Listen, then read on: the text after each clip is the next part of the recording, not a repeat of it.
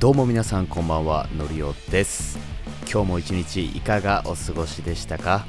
？2022年10月9日テックラジオ巷のセキュリティの時間です。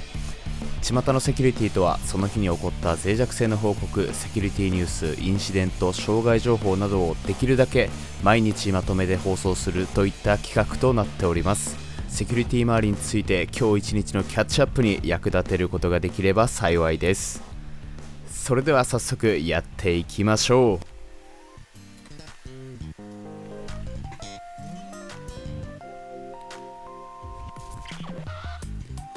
本日は2件をピックアップしてます。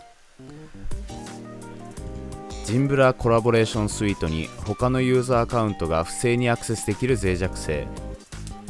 Web メールシステムでありグループウェアであるジンブラコラボレーションスイートには CPIO の抜け道を使って AmabisD から任意のファイルをアップロードし他のユーザーアカウントに不正にアクセスすることが可能な脆弱性が存在します。この脆弱性はジンブラのアンチウイルスエンジンが受信メールをスキャンする方法に起因しています。こちら影響を受けるのはバージョン8.8.15 9.0 8.8.15とバージョン9.0となります。どちらも CPIO を使ってマルウェアを検査する場合となります。対処方法は PAX ユーティリティをインストールして再起動することです。Ubuntu では PAX がデフォルトでインストールされているため Ubuntu ベースのジンブラはデフォルトでは脆弱ではないようです。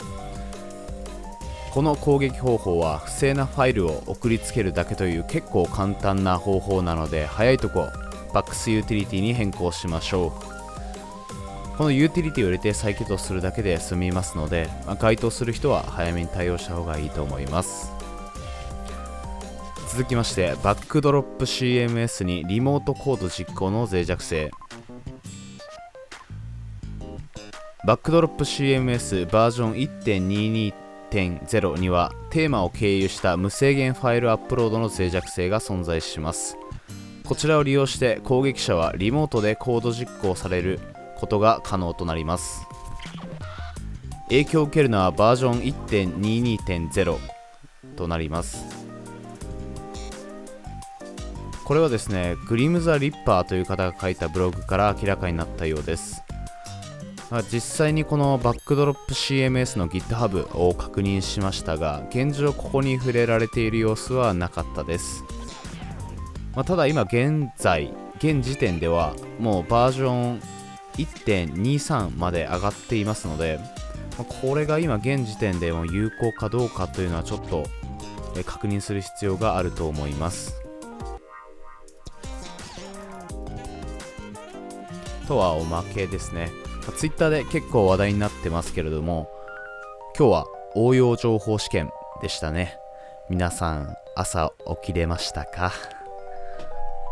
まあ、ゼロ次試験なんて呼ばれてますけど、まあ、朝起きれない人が多い業界ですからね。ま